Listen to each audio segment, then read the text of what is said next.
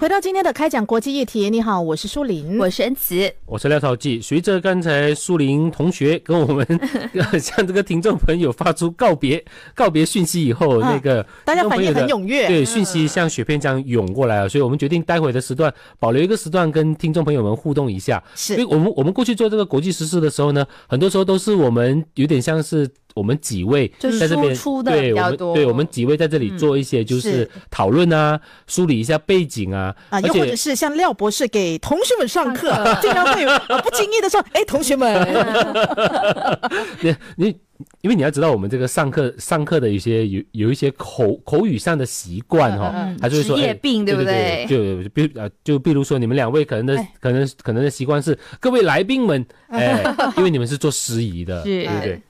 所以呢，接下来呢，我们也要看一看呢，二零二二年还嗯发生什么大事呢？嗯呃，我我觉得好像对于环境课题，是我们的会比较少讨论哈。我们一嗯般呃华华裔社群都在讨论呃政治啦、惊喜谢谢啦，嗯对对，，但是今年我觉得大家对于这个极端气候所带来的影响感受非常深刻，嗯，对吧？因为我们在吉隆坡一带，包括雪兰莪，包括巴生，就有那个很大的那个水灾，嗯，对不对？然后包括我们最近的这个降雨量，巨量的那个降雨量，对，让也让大家第一次感觉到，也不第一次感觉到，就特别感觉到这个水土保持的这个问题哦，包括对于这个水灾的治理啊，然后风雨成灾，尤其在尤其在呃吉隆坡一带是非常的严重。可是我们看回全球的话，其实这个问题今年特别的呃频密，频密，而且呢，就是屡创那个记录哦，无论是在欧洲或者是在中国的那个旱季的高温，对对，使得他们那个水位完水位完全降下来，而且在欧欧洲还发生了那个大面积的林火，嗯对吧？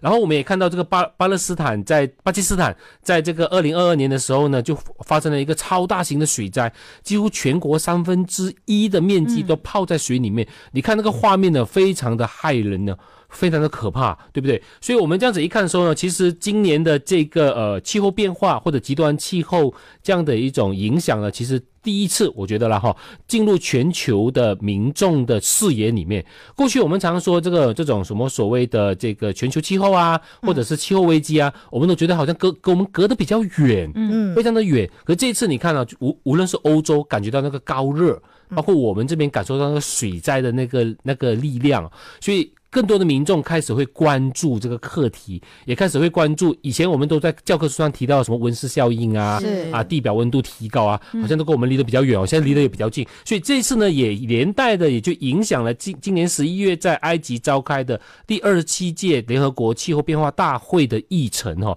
哦。过去的这个议程在开的时候呢，都都在谈这个碳排放国各国之间该怎么样限制这个碳排放。嗯那这次的议程有更多的诉求来自于发展中国家，因为我们知道目前的所谓的气温升高也好，都是过去的这些工业大国，就是你们享受了发展的红利。对，哎，你们发展的很好了，哎，把地球破坏的七七八八了，然后然后我祸害我来背，我们来承受这个灾难，而且以我们这种发展中国家的财力啊、物力啊、科技啊等等等哦，当它发生这些灾难的时候呢，它很多伤害是无法就是修复的，比如说巴基斯坦的情况。所以这次呢，在这个呃气候大国的这个呃气呃联合国气候大大会的时候，就一直有在谈这个怎么样索取赔偿。嗯，哎，怎么样向富国大国索取赔偿？哎，这个东西其实是非常的尖锐的哈。嗯，所以呃，经过了这次的这个大会，其实谈了很久，终于哎有了一个比较具体的成果，将会同意，就是无论是 G7 所谓的啊、呃七大工业国组织等等的西方大国哈、同意就是设立一个基金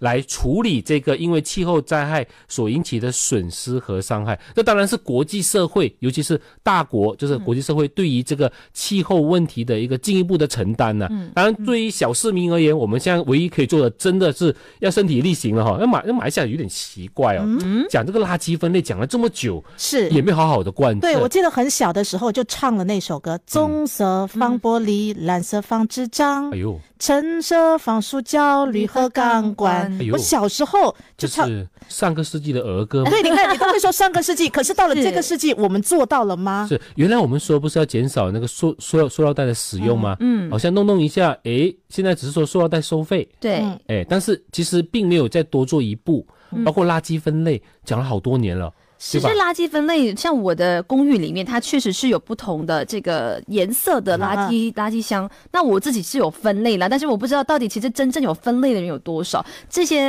垃圾桶是不是虚设的，我就不太知道。嗯是，所以要怎么样去执行呢？其实当时候，呃，那个时候政府其实有有说，哎，要推行垃圾分类，嗯嗯但是后来又不了了之。其实我觉得强制有点难执行，在马来西亚是因为没有人看着。好像在我在台湾的时候，是你丢垃圾的时候，就有一个垃圾垃圾叔叔，他就会看 着、垃圾叔叔垃圾车 叔叔，他环就会保辅 导员，哎，哇，哎，哎，环保辅导员是环保车来的。对我就说丢垃圾的时候对对对，他就会说对对对这个不能丢在这里，对你这个是要星期二的时候环保车来的时候你才可以丢。对。但是我们平时公寓没有人站在那边说，哎，这个可以丢，那个不可以丢，这样子。当然，人是因为一种惯性的动物啦，比如说我们一种就是个人的习惯已经有了，比如说我们电费便宜，所以我们空调就打得比较低，只是没有注意到这个碳排放的问题，对不对对？对然后各种各样的，那这些东这些东这些东西要如何触发每个人的自身去做出一些改变？那的确真的就是各位听众